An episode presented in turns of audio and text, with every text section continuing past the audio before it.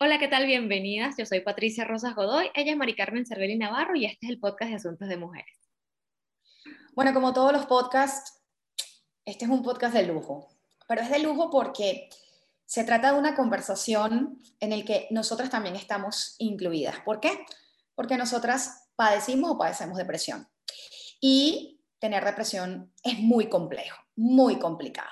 Y acompañar a una persona con depresión también lo es. Por eso hoy decidimos entrevistar a un hombre a quien admiramos muchísimo y que escribió un libro maravilloso para contarnos a todos cómo debemos acompañarnos en estos momentos tan complejos de padecer depresión. ¿De quién se trata, Pat? Él es todo. Nuestro invitado de hoy es todo. Es abogado, es periodista, es coordinador de opinión del Espectador de Colombia. Además, junto a la viñetista Cecilia Ramos, a quien amamos con pasión y locura, llamamos a la Che, que es su personaje como más ese insigne, es el autor del libro La depresión no existe. Eh, bienvenido a Asuntos de Mujeres, Juan Carlos Rincón Escalante. Latimos juntas, imperfectas, valientes Hermanas. El presente es femenino. Igualdad, libertad, sororidad. Nada nos detiene. Soy como soy. Asuntos de Mujeres, el podcast. Green Hair Eco Spa, un salón de belleza ecológico con spa capilar en Medellín y próximamente en Caracas, Venezuela. Un lugar creado para darle una nueva vida a tu cabello con su tratamiento de cromoterapia, musicoterapia, aromaterapia y masajes Tatsu, junto a sus pociones especiales para manejar los diferentes desequilibrios y trastornos capilares. Los mejores estilistas y técnicos capilares están en Green Hair para generar un cambio positivo en la salud de tu cabello. Síguelos en Green Hair Eco Spa 15% de descuento en pociones y alisados usando el código Asuntos Green. Si disfrutas de la lectura y quieres compartir eso que leíste y pasar un rato maravilloso, Bookterapia es para ti. Bookterapia es un lugar exclusivo de lectura virtual en el que una vez al mes tienes la oportunidad de sumergirte en libros increíbles y compartir tus impresiones junto a la apasionada de la lectura Adriana Vieira Lara, Lector Runner, y un grupo maravilloso de lectores como tú. La próxima edición de Bookterapia será el sábado 26 de junio y en ella estaremos hablando del libro Americana, de la maravillosa autora nigeriana Chimamanda Ngozi. No te lo puedes perder. Te esperamos el próximo 26 de junio en Bookterapia. Asuntos de Mujeres, el podcast. Bueno, bienvenidas todas. Estamos felices de tenerte, Juan Carlos. Bienvenidos a Asuntos, bienvenidos a Asuntos de Mujeres. No, muchísimas gracias. Estoy muy contento de estar acá con ustedes dos. Bueno, eh, con Juan Carlos tenemos una conversación larga y tendida, pero nosotras, a nosotras nos gusta conceptualizar cosas y queremos explicarles primero qué es la depresión, por qué nos da depresión y eso cómo se siente, cuál es la diferencia entre tener tristeza y estar deprimido. Para eso llamamos a una de nuestras asiduas colaboradoras en asuntos de mujeres, se trata de Clara Isabel Vélez psicóloga clínica, especialista en desarrollo humano y depresión postparto y docente del Diplomado de Salud Mental y Perinatal de la Mujer de la Universidad CES en Medellín. Adelante, Clara Isabel. Asuntos de Mujeres, el podcast. Hola Mari, hola Pat, hola Asuntos de Mujeres, mi, uno de mis lugares preferidos. Bueno, les voy a contar hoy un poquito qué es la depresión. Como muchos sabemos, se caracteriza por unos estados eh, de tristeza a veces más eh, prolongados que otros, sentir que no tenemos energía para hacer las cosas.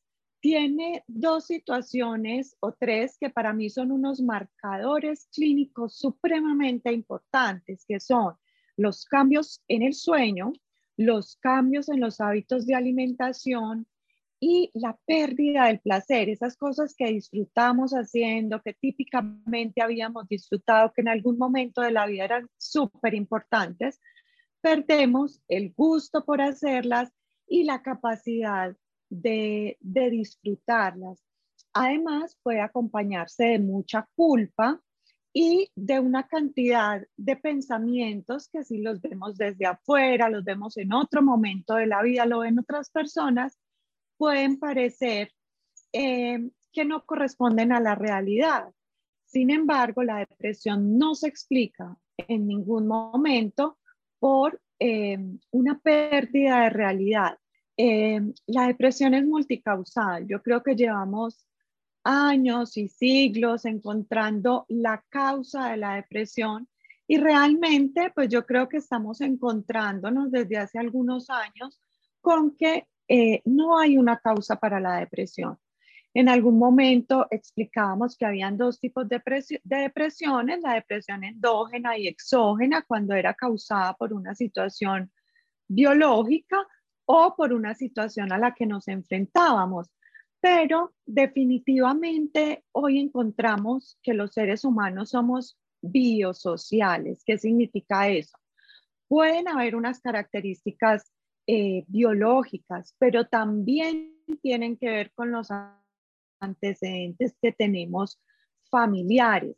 Esas características biológicas también se suman a unas situaciones o a, unos em, hechos a los que nos enfrentamos a lo largo de nuestra vida y que personas que pudimos haber tenido em, situaciones familiares, sociales, personales, que nos hagan más vulnerables que otros. El estrés definitivamente también pues se convierte en un disparador eh, de la depresión cuando empezamos a sumar todo esto y las situaciones que vivimos generan tristeza, generan dolor y no logramos expresarlas de una manera adecuada, no logramos gestionarlas y generalmente se nos convierten en depresión.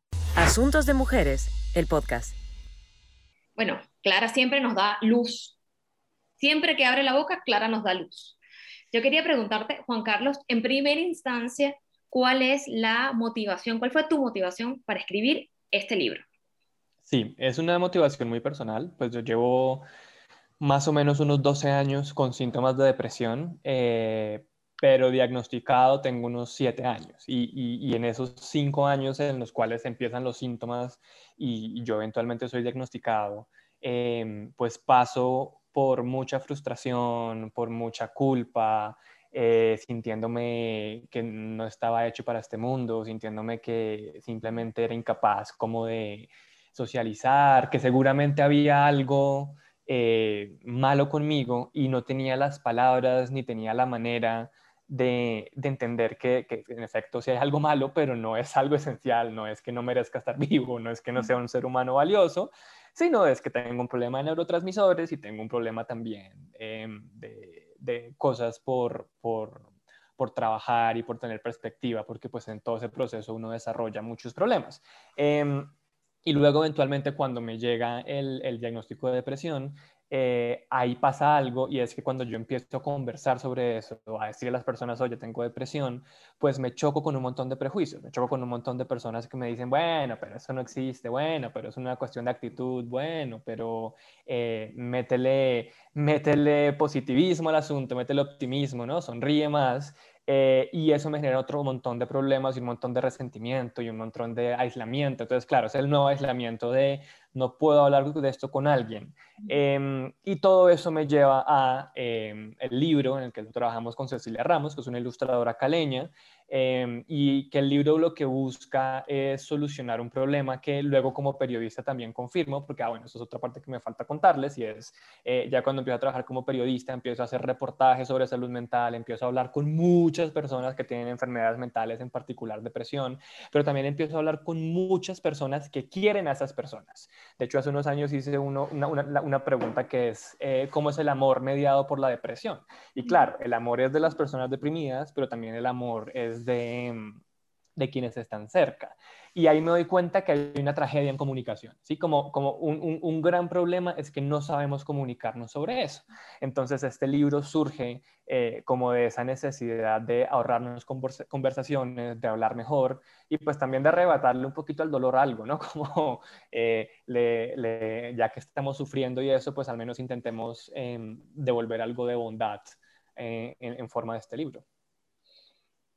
Juan Carlos, tú dijiste que, que 12 años padeciendo depresión, pero 7 años con el diagnóstico. Y entonces, los años antes, ¿qué? O sea, ¿cómo mm. vivías? ¿Qué, ¿Qué, qué, pasaba cuando no sabías, no tenías esa información? Esa es una gran pregunta porque entonces, eh, y yo creo que eso muestra todos los prejuicios que tenemos y todos los estigmas que tenemos y la culpa, ¿no? Porque la manera en que, en que yo eh, entendía lo que me pasaba estaba mediado por eso. Entonces yo era un adolescente, ¿no? Entonces mi primera reacción es, no, es que es mi etapa emo. o no, es que eh, soy sensible y soy distinto, entonces estoy, de acuerdo que una pareja me dijo, en aquel entonces me dijo, es que estás enamorado de la tristeza. Y yo, uff, sí, es que soy un poeta y vine a este mundo a sufrir, ¿no? Eh, Eso. Exacto, sí, es como, eh, estoy, estoy más, más conectado con la tragedia y en realidad lo que estaba cultivando es una enfermedad mental bien complicada y ya después cuando entro en la universidad eso se, empieza a volver agresivo. Entonces el, el, lenguaje ya no es la tapa emo, el lenguaje ya no es el poeta, sino es, pues es que soy inservible, pues es que definitivamente yo no soy capaz de vivir en el mundo, pues es que yo no... Eh, y, también pues muchos de, de mis problemas también son problemas de autoestima, entonces son ataques, ataques y pensamientos autodestructivos y, y, eso, entonces uno no se explica lo que ocurre, sino que se deja sumergir, sumergir como en esas dinámicas de tristeza y dinámicas autodestructivas y de ansiedad. Entonces mi conclusión era, y yo sé que esto suena mórbido, pero mi conclusión era, yo no soy capaz de vivir, o sea, yo no, yo no estoy hecho para este mundo. Eh, y, eso es lo, peor, y es que cuando no tenemos las palabras para entenderlo, lo que no podemos nombrar no lo podemos llorar y no lo podemos tratar y no lo podemos eh, enfrentar. Y eso es lo que en retrospectiva yo siento que me pasaba, ¿no? Y es, em, Juan Carlos no tiene las palabras para esto, las únicas palabras que tiene son las del odio y los prejuicios, entonces Juan Carlos eh, no está hecho para este mundo. Eh, Qué, impresionante como se repite el patrón, yo te escucho y también me escucho a mí justificando mi propia depresión. No, es que ya alcancé el tope de mi vida profesional en tal sitio, entonces ya, ¿sabes?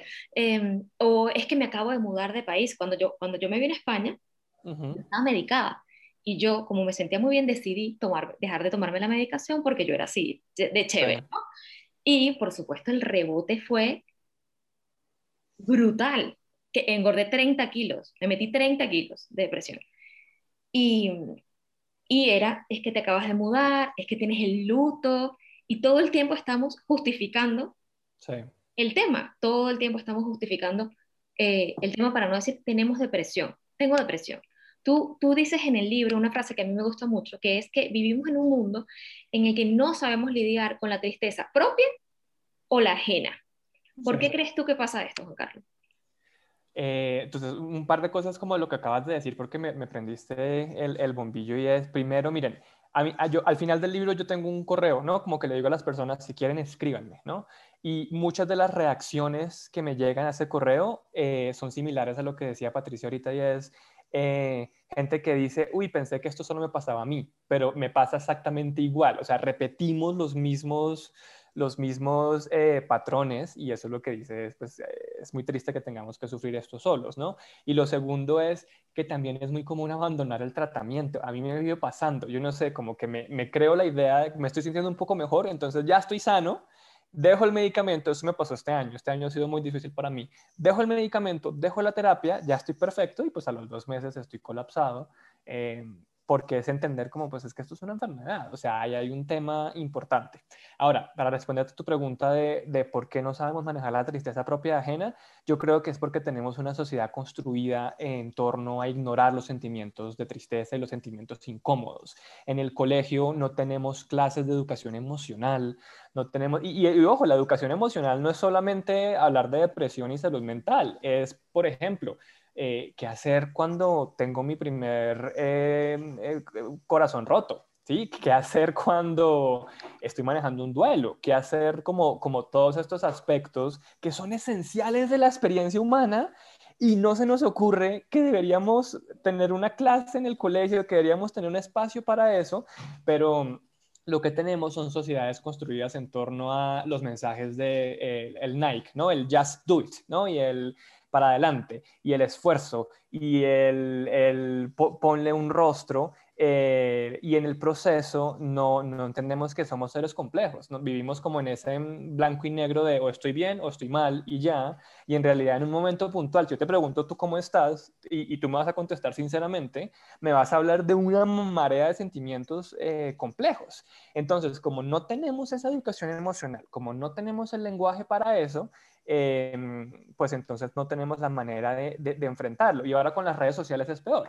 ¿no? Porque entonces es la, la, dinámica del numeral bendecido, numeral eh, afortunado, numeral eh, life goals, ¿no? Y, y, todo el tiempo, yo, yo, yo, yo lo tengo, lo veo en mí mismo, como yo entro a Instagram y a la media hora salgo sintiéndome terrible conmigo mismo eh, y eso es lo que habla de una sociedad construida en torno al culto, a el éxito y el culto, a esta imagen totalmente vacía de, de bienestar. Entonces, por eso es que no sabemos cómo, cómo, tener estas conversaciones. Y cuando alguien nos saca de esa zona de confort, eh, nos bloqueamos o decimos algo como, ay, pero no estés triste, que, que, que, es casi que una respuesta... Em, eh, como involuntaria, ¿no? Como, ay, no, no estés triste y yo la entiendo de buena voluntad, pero, pero pues que eso en la persona deprimida genera muchos problemas. Pero además, en el libro tienes unas cifras alarmantes. Son terribles. Millones de personas en el mundo deprimidas. La depresión en la adolescencia es brutal. Pero entonces, yo he estado en cenas o en almuerzos en donde personas dicen esto, es que ahora todo el mundo está deprimido. Sí. Esa es la nueva moda. Esa es la nueva moda, ahora todo el mundo está deprimido. ¿Es una nueva moda estar deprimido? lo que pasa, sí, lo que pasa es que eh, no es que la gente tenga más depresión ahora, sino es que la gente busca más ayuda ahora. O sea, tenemos como como hemos venido cambiando cómo se habla de salud mental, las nuevas generaciones son más propensas a buscar terapia, buscar ayuda, a ser diagnosticados. Y lo que dice la OMS, o sea, la pandemia que estaba antes del COVID y que va a estar después del COVID es una pandemia de depresión y es una pandemia de ansiedad.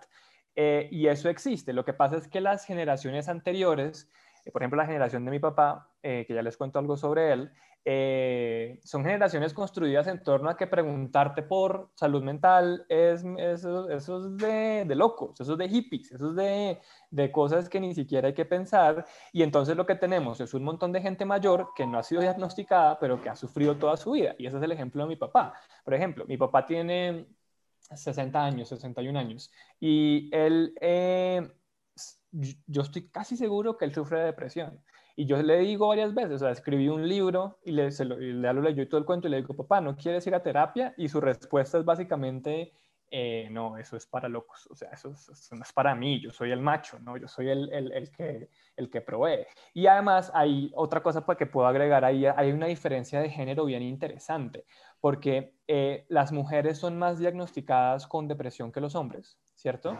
Pero eso no significa que la, pero los hombres se quitan más la vida que las mujeres. Y eso no significa que las mujeres sean biológicamente más propensas a la depresión, sino que socialmente las mujeres tienden a estar más cerca de los discursos que les permiten buscar ayuda, que les permiten buscar redes de apoyo, que les permiten hablar de sus sentimientos, mientras que los hombres hemos sido socializados en que el machito no llora. ¿Sí? Y el machito no llora termina en el machito violento y el machito violento hacia afuera, y no tenemos ni, ni que hablar de toda la violencia pues, de hombres rabiosos con el mundo, pero también hacia adentro, ¿no? Porque entonces la manera en que lidiamos con esos sentimientos que no sabemos cómo, cómo manejar es pues atacándonos a nosotros mismos. Y eso, eso responde a lo que tú dices, y es, no es que sea una moda, es que antes no hablábamos de esto.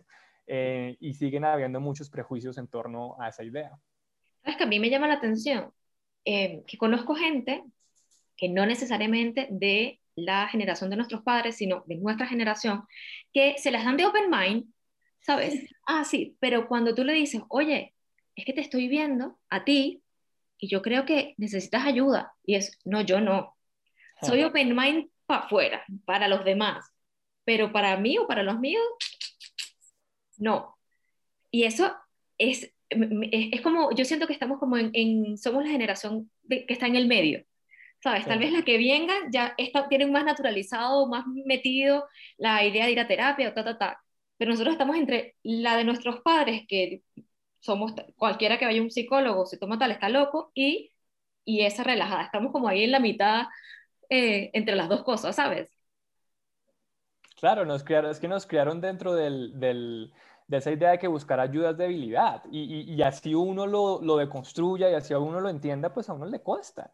Eh, pues de nuevo, la primera vez que yo le dije a mi mamá que quería ir a terapia, cuando todavía estaba en el colegio y eso, ella me contesta, pero es que eso es como para locos, eso no es para ti.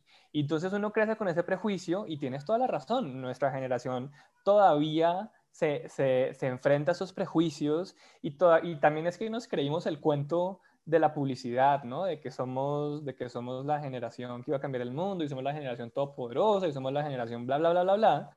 Eh, y pues ahorita gran parte de la desazón internacional es, es, es, esta generación dándose cuenta de que tenemos muchas deudas ahí pendientes.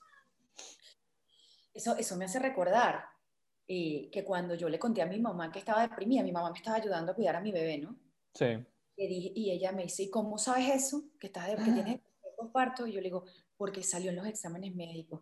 Imagínate tú.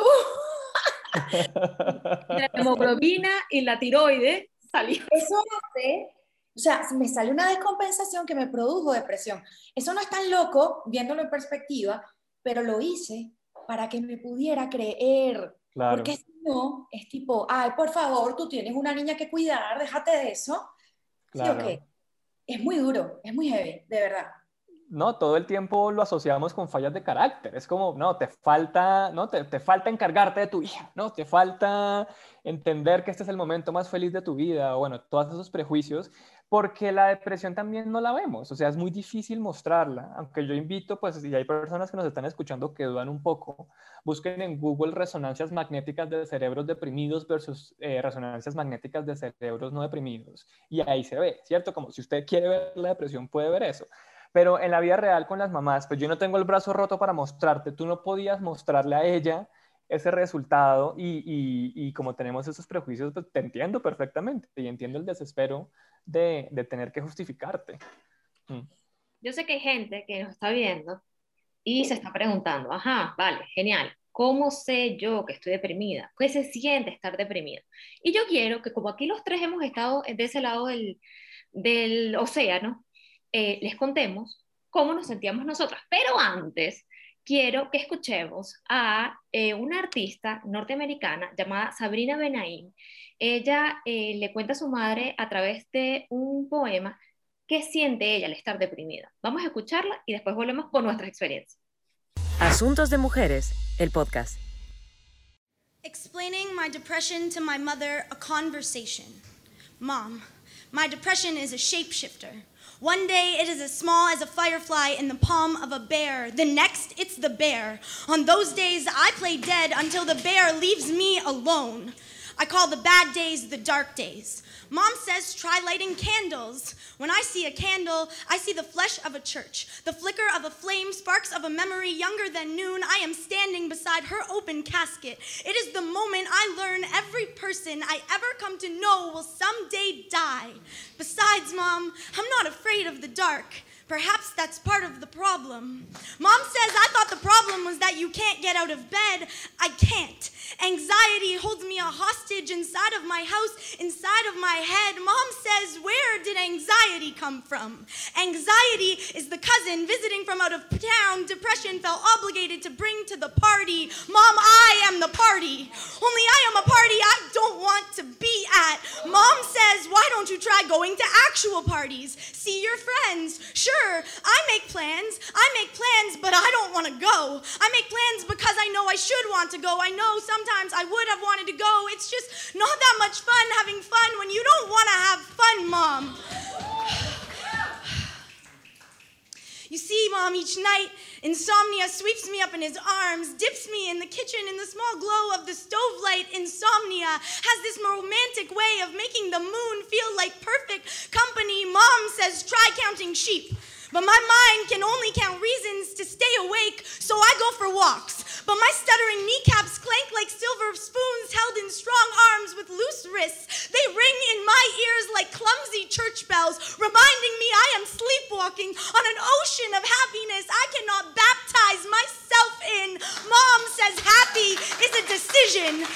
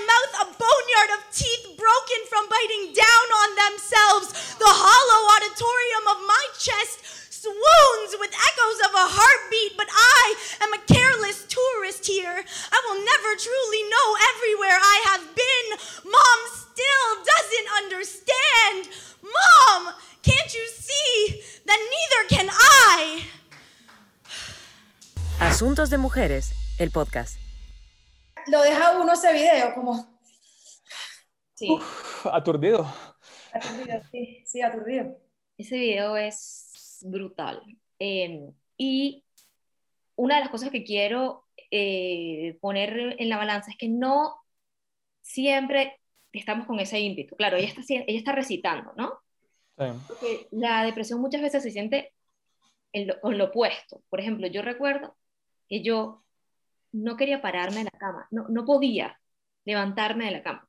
Yo podía pasar Sí. Horas. Había días que no me cepillaba los dientes. Pero es que porque el cuerpo no me daba. Que no se parece un poco a lo que está, o sea, ya estaba diciéndolo con mucha vehemencia. Eh, en mi caso era estar acostada sin hacer, viendo el techo. No podía leer, ver televisión. O sea, prendía la tele y se me pasaban los programas, se me pasaba el día viendo eso sin ningún tipo de fuerza. Eh, eso es uno de los síntomas que yo tuve. Chicos, no sé si que ustedes quieren compartir algo de cómo se han sentido. Mari Carmen, ¿quieres empezar vos tú? Bueno, eh, yo me sentí muy identificada con una parte de tu libro porque, porque decía, si- la depresión también puede manifestarse como que simplemente no sientes nada. Mm. Yo no sentía nada. Yo no sentía amor, yo no sentía tristeza, yo no sentía nada. Yo era un cuerpo inerte sentado en un sofá dando teta. Yo veía un bebé ahí, una bebé ahí que parecía que estaba bonita, ¿no? Porque era rubiecita y ojitos azules, pero a mí no me causaba nada, nada. Pero ni siquiera era rechazo ni alegría, era nada. Estaba totalmente en blanco. Y cuando estaba de colores, digamos, cuando pasaba algo, era pensamientos catastróficos que me atacaban. Pensamientos de muerte, pensamientos de que yo podía hacerle daño, de que ella podía hacerse daño en cualquier momento. Y ahí venía una mezcla de este estado depresivo constante y ansiedad. Eh, así se manifestó este, por mucho tiempo la depresión relacionada con mi maternidad, pero también con un montón de cosas no resueltas eh, que yo, pues se manifestaron en ese momento, ¿no? Desde antes. Y a ti, Juan Carlos, ¿cómo, cómo, se, siente, cómo se siente la depresión?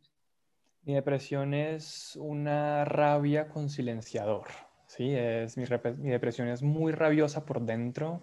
eh, mi mente, mis pensamientos, es como que estoy sentado y de repente empiezo a decirme, eh, eres un idiota, eres un idiota, mira que cometiste este error, mira que cometiste otro error, mira que además eres feo, mira que además eh, tu cuerpo es una porquería, mira que... Y estoy acá quieto, o sea, estoy literalmente quieto como eh, tranquilo. Eh, entonces, hacia afuera, y por eso digo que con silenciadores, porque hacia adentro hay mucha rabia interna y hacia afuera se parece un poco a, lo que ustedes dos describen ahorita de, de, de esa quietud de no, no, no, puedo moverme, de que me, me siento paralizado. Paso, eh, ya no lo he vuelto a hacer porque ando sufriendo mucho frío, pero por ejemplo, eh, me pasaba que me echaba en el piso del baño y pasaba horas en el piso del baño. Eh, en el, como simplemente teniendo esos pensamientos y no poder moverme.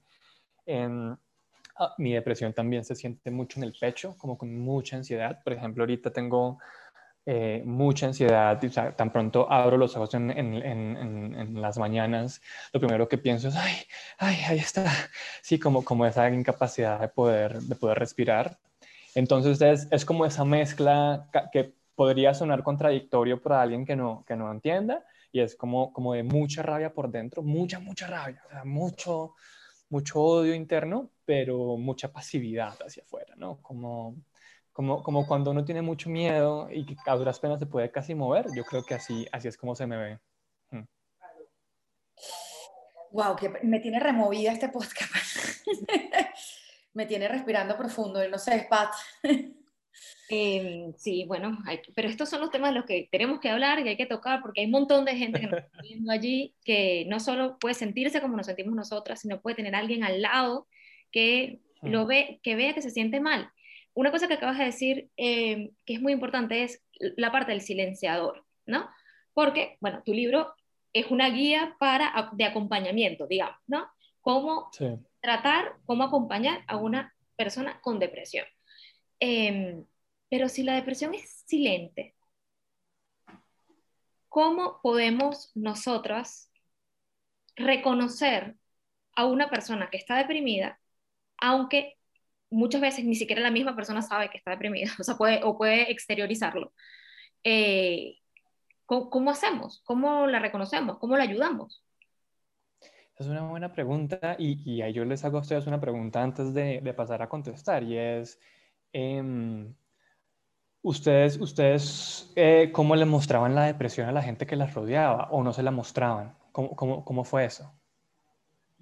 ¿Cómo es eso, pues? Eh, yo no la mostraba.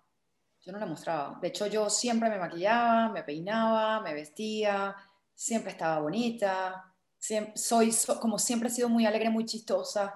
Entonces sí, seguía echando chistes. Claro. Se notaba como en rabiecitas, ¿sabes? Rabiecitas con el mundo. Eh, que por dentro eran grandes rabias, pero por fuera era como, está irritable, algo así, ¿no? ¿Y tu Pat? Eh, bueno, eh, como yo he tenido dos etapas de depresión, la primera eh, estaba en Venezuela todavía y yo me sentía mal y empecé a ir a terapia.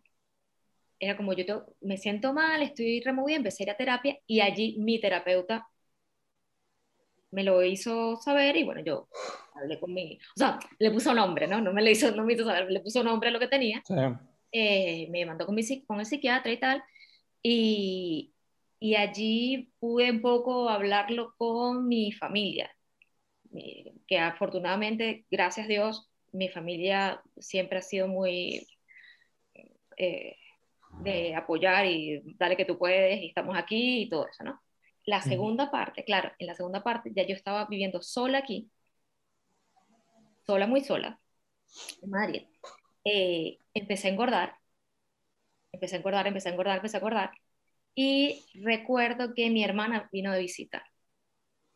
Y claro, estamos hablando de que una señora que no se para de la cama, que no se cepilla los dientes, que, no, que lo que hace es pedir comida y comer lo que le pasa por enfrente. Y entonces mi hermana eh, recuerdo que ella, un, yo estaba, ya era como las 4 de la tarde y estaba acostada en mi cama y un día, y abrió la puerta y me dijo, estaba así con el teléfono, me dijo, toma, Arturo, que es el psiquiatra, mm. de hablar contigo.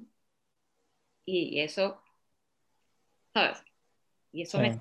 Que cabe destacar que hay algo además que tú mencionas en el libro, que es que yo en ese momento estaba medicada. Y estaba así de mal. Solo que estaba, me cambiaron la medicación y me paré el mismo día, me paré de la cama. El mismo, hmm. yo le decía, yo creo que esto tiene que ser como un efecto placebo, le decía Arturo, porque no puede ser que yo acabo de tomar la pastilla y yo estoy parada. Y me decía, bueno, no, porque es que ya con la otra pastilla, bla, bla, bla, ¿no? Eh, entonces, la verdad es que no es algo que uno, que yo hablara, la gente más cercana a mí se daba cuenta, eso sí, ah, bueno, lo otro es que yo, que nunca he llorado por nada, yo ahora soy la gente que llora todo el tiempo, yo lloro por todo, en cualquier momento, en conversaciones, en, películas, viendo a gente en la calle. Hoy estábamos viendo, haciendo unos ejercicios, haciendo ejercicios. Y el señor que estaba haciendo ejercicio dijo, Venezuela, saludos a Venezuela. Y mi hermano, yo que yo, llorando. yo pero bueno, me he aceptado y me, ahora ya asumí que lloré, pero eso básicamente es como yo muestro la depresión. Sí, es, esta pregunta que ustedes hacen es, es, fundamental porque es muy difícil y porque en efecto la depresión es muy fácil de ocultar, ¿no? Eh, hay, igual yo creo que es una combinación de estar pendiente de las otras personas, o sea, de verdad saber, no sé, si la otra persona está cambiando algún comportamiento, si de pronto eh, lleva mucho tiempo sintiéndose triste o está como, como alejándose de ciertos espacios, hay que estar ahí. Sin embargo, lo que más funciona es eh, estar preguntando constantemente cómo estás, ¿Cómo, te sientes? O sea, como crear ese espacio y, no, y no, buscando depresión, o sea, no, no, o sea, como interiorizar el hecho de eh, estar chequeando las personas que tú quieres cómo se están sintiendo y sobre todo comunicarles que, que, tú eres un espacio seguro, ¿no? Y eso pasa por el cómo contestas tú cuando la otra persona te, te responde. Entonces, seguramente si yo te pregunto a ti cómo te sientes, tú no me vas a contestar de una, me siento deprimido, no estoy sintiendo nada, tal vaina, sino que me vas a decir, no, no sé, tal, tengo este problema, tengo esta otra cosa. Y ahí una cosa clave es no intentar arreglarle la vida a la otra persona no intentar decirle qué es lo que tiene que hacer, no eh, eh, como lo que yo llamo no sermonear, ¿no? Y es empezar a, explicarle la vida a, la otra persona, sino en verdad tú posicionarte como una persona de te escucho, ¿quieres contarme lo que sientes? ¿Quieres explicarme más? Em, porque muchas veces lo que necesitamos es como ese espacio de, escucha. Entonces, si tú ya tienes como interiorizado con las personas que quieres esa pregunta del cómo estás, eh, eso les abre a ellos la posibilidad de acercarse a ti. Y yo creo que casi que un imperativo moral eh, que tenemos todos los seres humanos es convertirnos en esos espacios seguros para la gente que nos rodea. Como si queremos ser buenos seres humanos, queremos ser buenas personas, queremos ser buenos amigos, queremos ser buenas parejas, queremos ser buenos familiares. Eh, ese cambio que parece tan sencillo, me parece a mí que es, revolucionario en un mundo que es tan hostil y que le gusta decirle a la otra persona cómo se siente. Eh, dicho eso, una última advertencia es, em, puede que tú hagas todo eso y que aún así la otra persona no te quiera contar. Y mm. hay algo que yo sí le digo a las personas que quieren a personas con, con, posible depresión y eso, y es que es difícil, pero que nos toca dejar a un lado el complejo de Salvador, ¿sí? Y es como, yo sé que, que quieres ayudar, yo sé que quieres como, como rescatar a esta persona, pero si la persona no quiere ser rescatada, si la persona no quiere como, como eso, eh, también tienes que protegerte tú y tienes que pensar como, bueno, pues tampoco podemos eh, forzarla hemos estado ahí. Hemos estado ahí. De este lado y del otro. Y entonces, ¿por qué es tan importante todo esto? ¿Qué pasa cuando nos ponemos a decir esas frases que tú, que ustedes, que, que tú mencionas en el libro? No estés triste. Eh, eh, hay, hay, personas que están peor que tú. Eh, hmm. ¿qué, qué, por qué es tan importante tratar adecuadamente a una persona con depresión cuando la detectamos? Sí, hay, hay, un, hay un dato y es eh, como que una de cada tres personas va a tener un trastorno depresivo en la vida. O sea, estamos hablando de algo que o te va a pasar a ti o te va a pasar a alguien cercano.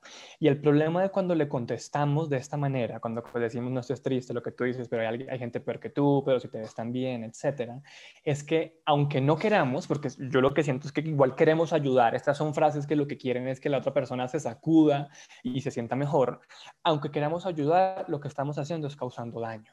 Porque lo que estamos haciendo es ayudando a que la persona se culpe a sí misma, a que la persona no quiera volver a hablar contigo, porque no te va a volver a, contar eso. Entonces la persona se va a aislar, se va a sentir sola, va a tener que enfrentar esto en la mitad del silencio, va de pronto no buscar ayuda profesional. Y entonces una respuesta que puede parecer inocente termina condenando a muchas personas a sufrir en silencio. Y no, no estoy exagerando. Miren, todas las personas con las que he hablado que han sufrido depresión todas, todas, todas las con las que he hablado y que han leído el libro me dicen lo mismo y es, me han dicho esto, me han dicho esto y me ha generado rabia, me han dicho esto y me ha aislado, me han dicho esto y no he vuelto a contar cómo me siento.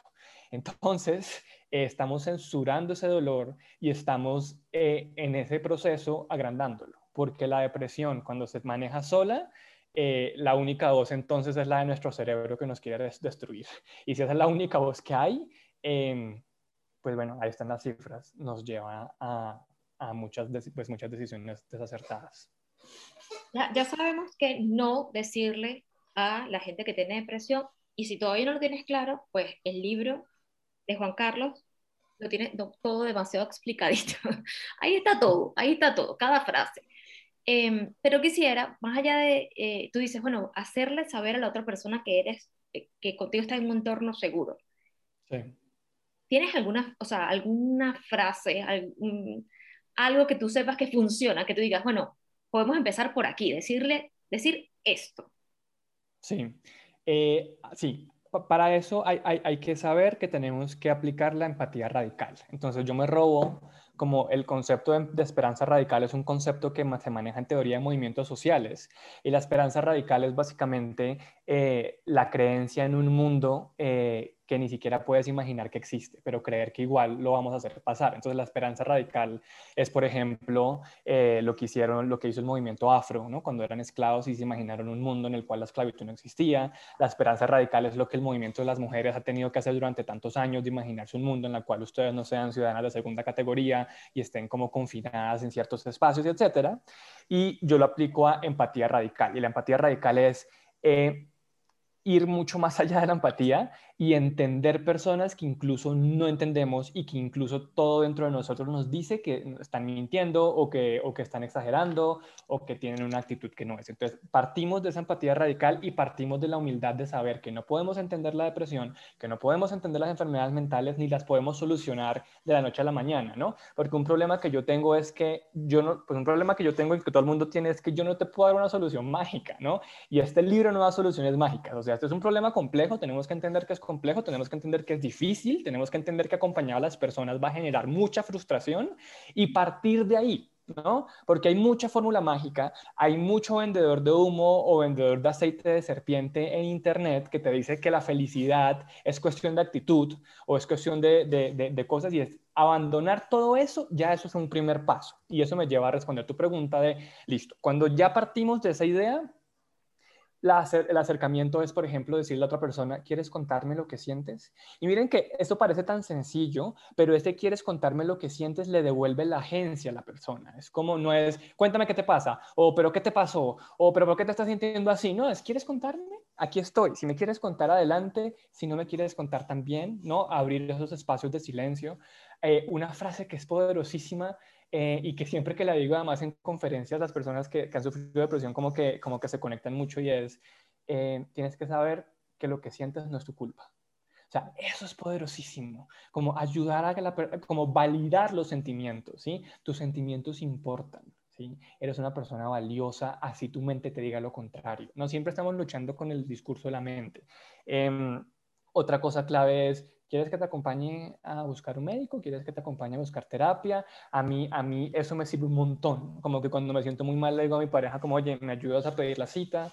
Eh, y, y, y, ahí uno como que construye eso de, de, de, complicidad y pues de enfrentar esto juntos. Eh, no puedo entender lo que sientes. Eh, es otra frase que uno puede decir, no puedo entender lo que sientes, pero lo reconozco y te voy a acompañar a sentirlo, ¿sí? Y en últimas todo eso apunta a no estás solo. En verdad no estás solo. Y no estás solo no es vengo a salvarte, ¿no? Es simplemente aquí estoy.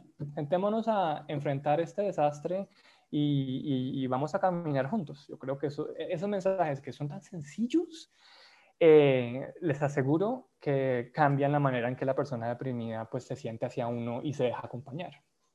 Juan Carlos, ¿cómo haces tú ahora mismo? Sabes que yo terminé de leer el libro y le digo a Patricia, Pat, em, ojo, que no quiero decir que es que el libro sea, que, le falte esperanza, ¿no? Sino que plantea la realidad de la depresión en sus diferentes fases y de cómo nos tratamos las personas, las que están deprimidas y las que acompañan a personas con depresión. Porque como tú dices, acompañar a una persona con depresión puede ser muy difícil, muy complicado, muy... Em, entonces, yo le decía a Patricia, ¿será esto incurable? ¿Cómo se manifestará en el futuro? ¿Nos moriremos así, con depresión? ¿Tendremos bucles, huecos, inmundicias? ¿Volveremos otra vez a la luz? ¿Qué hace Juan Carlos para recuperarse ahora que dijiste que tuviste COVID y eso este, te mm. hizo activar algunas, eh, algunos bucles depresivos? ¿Qué haces tú para estar mejor? Sí, eh, la pregunta por, por la cura es muy común eh, y un poco yo ahí les digo, pues a las personas que me preguntan, les contesto lo que me dice mi psiquiatra y es, hay depresiones que se curan, hay depresiones que se aprenden a sobrellevar. Eh, pero sea que te vayas a curar o sea que lo aprendas a sobrellevar, el proceso es igual, ¿sí? Y el proceso es un proceso de terapia, es un proceso de pensarte a ti misma, de desarrollar mecanismos de defensa, de, entender sobre todo, ¿no?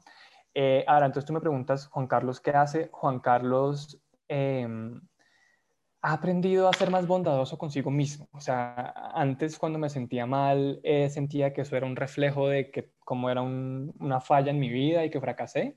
Ahora cuando me siento mal es como, bueno, tengo que esperar, tengo que tener paciencia, eh, tengo que eh, dejar que estos pensamientos y estos sentimientos fluyan por mi cuerpo y los tengo que sentir. Em, hago meditación, eh, que me funciona, tomo mis medicamentos, estoy en terapia una vez a la semana, em, tengo una red de apoyo a las cuales les escribo y les digo, oye, me estoy sintiendo mal y ellas me, pues me, me, dicen como aquí estoy. Em, pero yo sí, a mí sí me parece que es un acto político no dar falsas esperanzas. Eh, y, yo sí creo que tú lo leíste bien. O sea, el libro no es, el libro no es deprimente en sí mismo, pero yo sí le advierto a las personas que lo compran y es como, pero es un libro realista. Y es un libro realista de que, de que la depresión es una, una enfermedad traicionera, de que es una situación muy difícil de manejar y que muchas veces a, lo que puede, al, tipo de alivio que podemos aspirar es un alivio de resistencia, ¿no? Y de, de bueno, eh, duramos un tiempo acá en esto. Entonces, eh, yo, no, yo le digo a la gente que todo va a estar bien, pero yo sí le digo a la gente que, uno aprende a sobrellevar mejor las cosas. Eh, y en esa resistencia sí uno puede crear un montón de magia y, sobre todo como conectarse con el mundo y conectarse con la vida. y sí merecemos ese alivio, aunque nuestra mente nos diga lo contrario yo creo que no hay mejor forma de cerrar que esto que acabas de decir. Cierra perfecto para el podcast perfecto. Juan Carlos, estamos felices de haberte tenido con nosotras. Muchísimas gracias porque de verdad que ha sido una hora maravillosa. ¿Dónde te consigue la gente y dónde compra tu libro? Bueno, no, primero yo estoy muy contento de haberse invitado. Ha sido un goce conocerlas y hablar con ustedes. Eh, la, Entonces, si quieren buscar el libro, el libro se, eh, la depresión no existe.com es como la página donde están los enlaces. El libro fue editado en Colombia originalmente y en Colombia se consigue pues, en todas las librerías. Si de pronto están en América Latina, eh, lo pueden pedir eh, por internet. Está digital en Amazon, está digital en Google Play. También si lo quieren impreso hay como un par de librerías que lo envían. Y en España lo editamos con, con, con Penguin allá y le hicimos un capítulo, digamos, modificamos un un capítulo con, con, datos de España y con datos de la Unión Europea, como para aterrizarlo en eso, y lo consiguen, tengo entendido, en todas las tiendas españolas. Juan Carlos, te agradecemos este podcast, te agradecemos este libro, agradecemos tu valentía. Es un acto valiente decir, estoy deprimido, sigo deprimido, siento esto y aquello, y ayudar a otros a que se lean ahí en esas líneas como nosotros lo hicimos. Em, es un libro que hay que tener en la biblioteca, definitivamente. Le dije a Patricia, se lo voy a mostrar a mi hija cuando esté más grande, porque tiene que saber de esto. Gracias de verdad, le haces un gran favor a la sociedad, no solo con este libro, sino con toda la labor periodística que haces todo el tiempo. Te admiramos mucho y te agradecemos que estés aquí con nosotras hoy. No, muchas gracias y les mando un abrazo con todos los protocolos de bioseguridad. Nos vemos en un par de semanas. Bye. En Asuntos de Mujeres creamos una comunidad de Patreon en la que nos encantaría que te suscribieras. ¿Por qué? Porque eres nuestra persona favorita. Y es que además de todo el contenido gratuito que ofrecemos cada semana, al suscribirte a nuestra comunidad podrás disfrutar de todos nuestros podcasts en un lugar especial y exclusivo para ti. También estarás invitada a una tertulia, conversatorio o masterclass online mensual junto a nuestras expertas. Y cada mes podrás participar en la grabación de uno de nuestros podcasts, en el que tú serás la protagonista. Ah, y no te preocupes, porque si te pierdes el podcast tendrás a la mano una guía descargable con toda la información y consejos de nuestras entrevistadas. Suscríbete desde tan solo 5 dólares al mes y sé parte de nuestra comunidad de mujeres, porque en Patreon queremos ser tu compañía www.patreon.com slash asuntos de mujeres. Nada nos detiene. Soy como soy. Asuntos de Mujeres, el podcast.